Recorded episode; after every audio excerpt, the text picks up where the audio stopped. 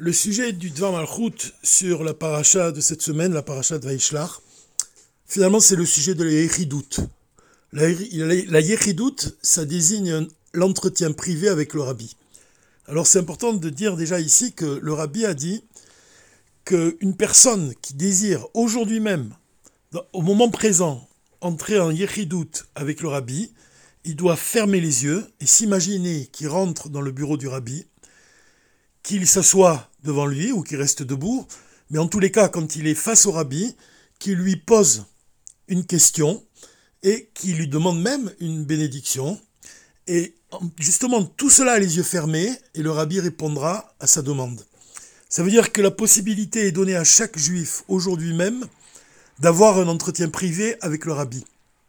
Cet entretien privé, il est dans notre esprit à nous, dans notre pensée, dans notre tête. C'est-à-dire qu'un juif, il doit faire l'effort d'avoir la émouna profonde qu'il va avoir un entretien privé avec le rabbi. Et alors il ferme les yeux et il s'imagine qu'il rentre dans son bureau et qu'il lui demande ce qu'il a envie.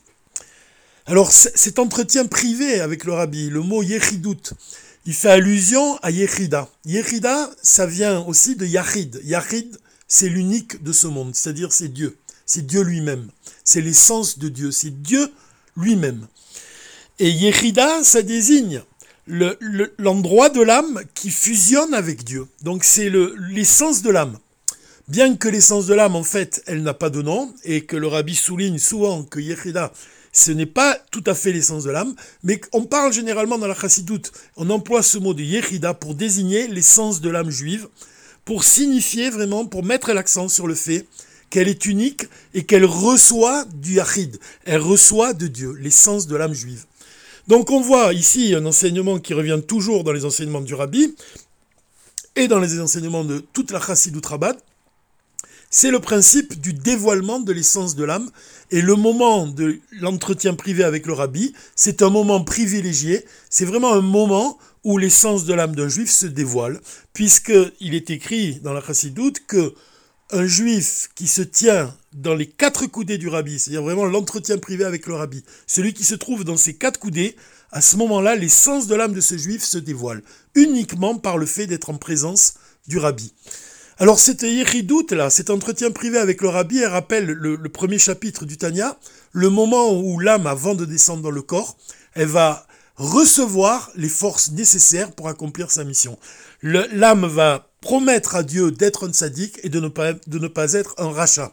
Mais en même temps, elle va recevoir les forces nécessaires pour descendre dans le corps et dans ce monde matériel, dans ce monde qui est le plus inférieur parmi tous les mondes de la création, et pour accomplir sa mission de purifier le corps, de raffiner les midotes, de raffiner tout son être, afin de soumettre l'âme animale et de soumettre le mauvais penchant à la volonté de Dieu. Alors finalement, on peut voir, avoir un regard sur les ridoutes comme un rappel justement de cette promesse, comme un rappel du moment où l'âme se tient devant Dieu, elle promet à Dieu, elle reçoit toutes ses forces. Puisque un juif qui rentre dans le bureau du rabbi pour un entretien privé, il va recevoir aussi des forces qui vont lui permettre d'accomplir sa mission quand il va sortir du bureau du rabbi. Alors ce qui est intéressant dans ce devant Malchut, c'est que le rabbi à partir de ce principe-là que Dieu regarde dans la Torah pour créer le monde, en fait, on voit que chaque phénomène naturel qui se passe dans le monde, chaque phénomène physique, il a un écho spirituel, c'est-à-dire qu'il possède un contenu profond, un contenu spirituel.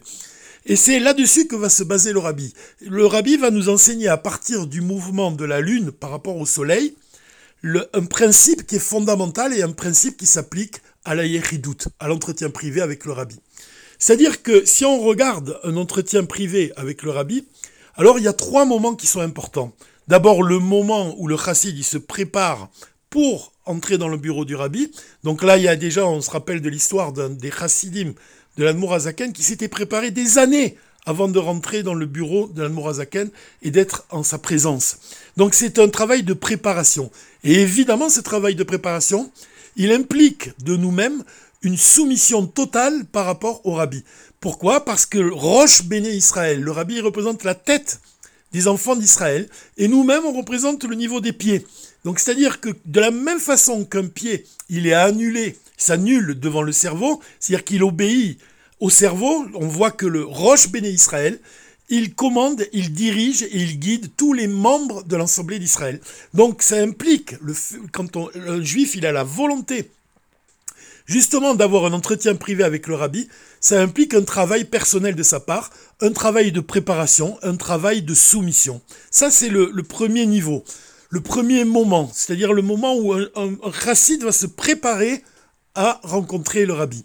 Le deuxième moment, c'est le moment où le chassid pénètre dans le bureau du rabbi et se trouve face à lui. Donc ce moment-là, c'est un moment où il est totalement annulé. C'est-à-dire que la lumière du chassid ne brille pas à ce moment-là. Pourquoi? Parce qu'il est occupé à recevoir la lumière du rabbi. C'est-à-dire qu'il fait de lui-même un réceptacle, capable de se voir de recevoir le dévoilement de la lumière du rabbi. Donc cet état-là, c'est ça correspond à l'état le plus total de soumission.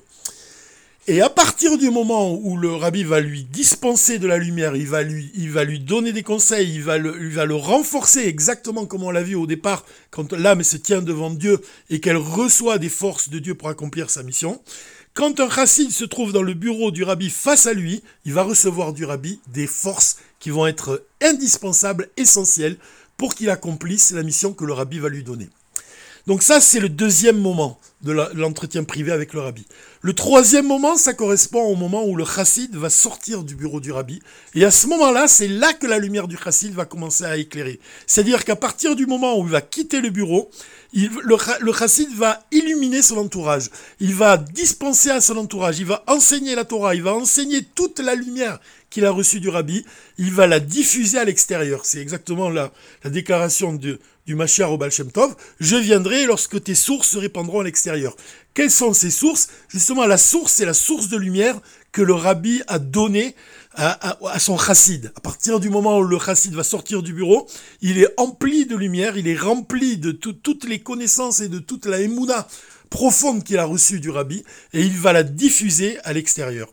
Donc on voit qu'il y a donc ces trois moments. Le moment où le chassid se prépare à entrer dans le bureau, le moment où il est devant le rabbi et le moment où il quitte la pièce, où il quitte le bureau. Et en fait, ces trois moments, ils correspondent à des moments physiques dans l'univers. C'est-à-dire qu'on voit que le moment où le, chassid se prépare à entrer dans le bureau du rabbi, il est comparé à la lune et au soleil. C'est-à-dire que la lune, elle reçoit toute sa lumière du soleil. Donc on voit que la, la lune, plus elle se rapproche du soleil, et plus sa lumière, sa taille va diminuer dans le ciel. Donc elle quand elle va se retrouver devant le soleil vraiment. Donc à ce moment-là, elle va s'annuler totalement. On va plus voir la lumière de la lune dans le ciel. Et ensuite, quand la lune commence à s'éloigner du soleil, alors à ce moment-là, elle, renaît sous la forme d'un point lumineux et elle commence à grandir dans le ciel jusqu'à la pleine lune.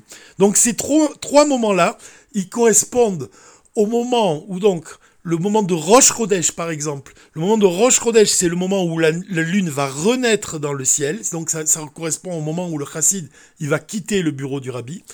De, ensuite, du premier, donc le Roche Rodèche, jusqu'au 15 du mois, ça correspond au, moment où la lune s'éloigne du soleil et donc commence à grandir dans le ciel. Donc ça, c'est le moment vraiment où le chassid va dispenser sa lumière. Puis du 15 au 30, c'est le moment où la lune commence à se rapprocher à nouveau du soleil. Et là, à ce moment-là, on voit la lumière de la lune qui diminue dans le ciel jusqu'à disparaître totalement. Alors si on, résume ce qu'on vient de dire, ça signifie que du 15 au 30, c'est-à-dire du 15 jusqu'à la fin du mois, c'est le moment où la lune se rapproche du soleil, donc ça correspond au moment où le chassid va se soumettre, fait un travail de préparation, et de la même façon que la lune diminue dans le ciel, on imagine la lumière du chassid qui disparaît peu à peu. Pourquoi? Parce qu'il se prépare à recevoir la lumière du rabbi. Le dernier jour du mois, donc juste avant Rosh Chodesh, on voit que la lune, elle a totalement disparu, sa lumière n'est plus apparente dans le ciel, donc ça, ça correspond au moment où le chassid se trouve face au rabbi. Donc pourquoi on voit plus la lumière de la lune? De la même façon, le, le chassid, il n'émet plus de lumière puisqu'il est occupé à recevoir la lumière du rabbi, il s'annule totalement devant lui, et ça s'exprime par le fait qu'on ne voit plus la lumière de la lune dans le ciel le dernier jour du mois. Puis vient le jour de Rosh Chodesh. Le, jour de Rosh Chodesh, la lune commence à réapparaître dans le ciel. Donc ça, ça correspond au moment où le chassid quitte le, bureau du rabbi. Et donc, à partir du Rosh Chodesh, du premier jour du mois jusqu'au 15, on voit la lune qui grandit dans le ciel. Et donc, ça correspond au moment où le chassid, va éclairer le monde de la lumière qu'il a reçue du rabbi. En fait, ce principe physique, il s'applique aussi, on peut donner l'exemple d'une graine. On voit qu'une graine, quand on la plante dans le sol, elle se putréfie, donc elle disparaît dans la terre. Et ensuite, c'est justement à ce moment-là qu'elle commence à renaître sous la forme d'une fleur ou sous la forme d'une plante.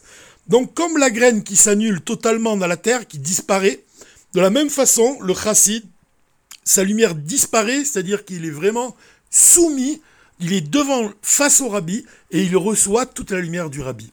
Et ensuite, ce moment où il sort du bureau, ça correspond au moment où la, graine donne naissance à une fleur. Donc ça, évoque cette image-là du chassid qui éclaire son entourage. Le point qui est le plus important ici, c'est de, de comprendre que l'entretien privé avec le rabbi, il peut donner des fruits à partir du moment où le chassid va accomplir un travail sur lui-même.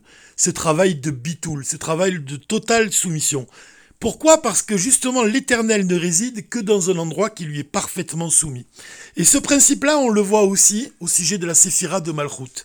Le rabbi va, va compare, même la chassidoute, elle, compare la, la séphira de Malchut du monde d'Atsilut justement à la, lune elle-même. Pourquoi? Parce que de la même façon que la lune reçoit toute sa lumière du soleil, on voit que la séphira de Malchut, c'est la dernière séphira du monde d'Atsilut, et elle reçoit sa lumière des séphirotes qui la précèdent dans l'ordre de l'enchaînement des mondes. C'est-à-dire qu'elle ne possède pas sa propre lumière, mais toute la lumière qu'elle reçoit, elle, reçoit des séphirotes qui sont supérieures. Et de la même façon que, la lune va refléter la lumière du soleil sur la terre, de la même façon la séphira de Malchut, elle va dispenser sa lumière, elle va vivifier les mondes, elle va créer les mondes et les maintenir, les maintenir en vie. Donc on voit la similitude qui existe entre la séphira de Malchut et la lune. Alors ces caractéristiques au sujet de la lune et au sujet de la séphira de Malchut, ce sont des caractéristiques qui reviennent souvent dans l'enseignement de la chassidoute. Plus précisément, c'est la notion de Mekabel et la notion de Mashpia. Le Mashpia, on désigne Moshe comme Mashpia. Moshe Rabbeinu, il est Mashpia, c'est-à-dire qu'il va enseigner la Torah aux enfants d'Israël. Il va éclairer le peuple juif de la Torah qu'il a reçue de Dieu. C'est la qualité qui le définit le plus. À l'opposé, on voit que le Mashiach lui-même, la qualité qui le caractérise le plus, c'est sa capacité de recevoir. Donc il est à l'exemple de la lune. Mashiach, c'est celui qui est capable de recevoir la Torah Hadasha. C'est-à-dire cette Torah Hadasha qui a échappé à, à Moshe Rabbeinu, puisque il n'a appris, il n'a saisi que les 49 portes de la connaissance, alors que Machar, il va saisir la cinquantième. Pourquoi? Parce qu'il est un réceptacle capable de recevoir justement le plus haut dévoilement divin. Donc c'est ce qui les caractérise à tous les deux. Mashpia, c'est Moshe Rabbeinu, et Mekabel, c'est le Mashiach. Et le Rabbi nous enseigne comme un chaliar, un chassid, il doit posséder ces deux, ces deux qualités. C'est-à-dire qu'il doit avoir cette capacité de recevoir, comme on le voit, comme ce chassid qui rentre dans le bureau du Rabbi, il va recevoir toute la lumière du Rabbi, et pour cela, il doit faire totalement abstraction de sa propre existence pour recevoir, pour faire de lui-même un Kelly vide, un réceptacle vide, capable de recevoir le plus haut dévoilement divin. Et il doit posséder aussi la qualité de Moshe, celle de Mashpia, c'est celle de, sortir du bureau du rabbi et de diffuser toute la lumière qu'il a reçue dans, dans le bureau du rabbi, justement.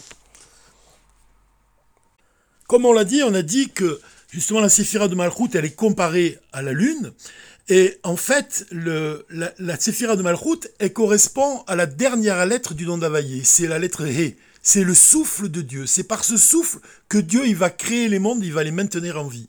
Et le Rabbi Rachab a écrit au sujet justement de la lettre He qu'elle répugne à descendre dans ce monde. Pour quelle raison? Parce que dans ce monde, il est donné la possibilité à l'homme d'accomplir de, de, le bien où Dieu préserve d'accomplir le mal. Donc le, souffle divin, il répugne à descendre dans le monde pour cette raison-là, pour, pour que la vitalité ne soit employée que pour le bien. Donc il, a, il craint d'être employée pour le mal. Et ça, c'est une caractéristique de la séphira de Malchut, c'est justement qu'elle elle désire en fait, elle répugne à descendre dans ce monde, mais elle désire retourner à sa source comme une flamme qui tend vers le haut, comme l'âme juive qui désire vraiment retourner à sa source, la séphira de Malchut, elle désire s'élever vers le ciel, vers sa source céleste. Et là-dessus, le Rabbi Rachab, il apporte un enseignement de Rabbi Shimon Bar Yochai, où il explique que, au sujet de l'ascension de la lettre E, justement la lettre E qui désire retourner à sa source, et donc, au moment où elle retourne à sa,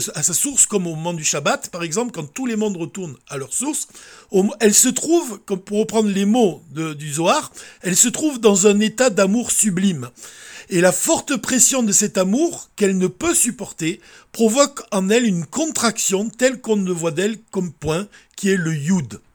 Ce qui veut dire que le he devient un yud le Yud étant la fusion avec le divin. Donc on voit que la parole de Dieu, justement, c'est la lettre He, et quand elle s'élève vers le haut, elle devient un Yud, elle se fait tout petit, toute petite. Elle est comme, exactement comme Moshe Rabbeinu qui a déclaré Katantim et Kol Je me suis fait petit devant tant de bonté. Devant toute la bonté que tu m'as prodiguée, je me fais tout petit. Donc cette lettre Yud, elle, désigne vraiment, elle représente cet état de soumission. C'est comme la lune qui se rapproche du soleil et qui finit par s'annuler totalement. Elle finit par devenir un simple point et disparaître dans le ciel. Et de la même façon, la lumière du chassid disparaît quand il se trouve devant le rabbi. Donc cette lettre liud, elle désigne la soumission la plus totale. Elle représente aussi la séphira de Chochma, du monde d'Atsilut, et dans le Tanya, il est expliqué que Chorma du monde d'Atsilut, ça reçoit la lumière d'Orensof, donc c'est vraiment le, la Séphira qui est le plus annulée devant le dévoilement de Dieu, et c'est elle qui va dispenser ensuite sa lumière à l'extérieur. Donc la lune elle-même, elle représente donc cette qualité du Mashiach, cette qualité de se soumettre vraiment de recevoir le dévoilement divin. Et c'est la première lettre, la lettre Yud, du mot Yehudi. Le Yehudi, un juif, c'est celui qui est capable de se soumettre totalement devant le Roche Béné Israël pour pouvoir recevoir un dévoilement divin qui est extraordinaire, puisque c'est le dévoilement de l'essence de l'âme juive. Quand un juif se trouve dans le bureau du rabbi, alors l'essence, l'essence de son âme se dévoile à ce moment-là et va illuminer tout son être. Alors il est dit que dans les temps futurs, la taille de la Lune sera aussi grande que celle du Soleil, puisque la Lune va retrouver sa taille originelle. En fait, ce qui va se passer dans les temps futurs, c'est ce qu'on doit provoquer dès aujourd'hui même, c'est-à-dire qu'on doit se retourner, vraiment on doit aller dans le, bureau du rabbi, pénétrer à l'intérieur, être comme un yud pour recevoir ce, ce dévoilement divin, pour que quand la lune se trouve devant le soleil, en fait elle va fusionner avec la lumière du soleil, et de la même façon un juif, il peut fusionner avec le rabbi, et à partir du moment où il fusionne avec le rabbi, toutes ces pensées, toutes ces paroles et toutes ces actions, en fait, elles vont crier vers Dieu le désir le plus profond qu'il y a dans chaque juif, celui du dévoilement de Dieu par l'intermédiaire du Mashiach avec l'aide de Dieu. Shabbat Shalom ou.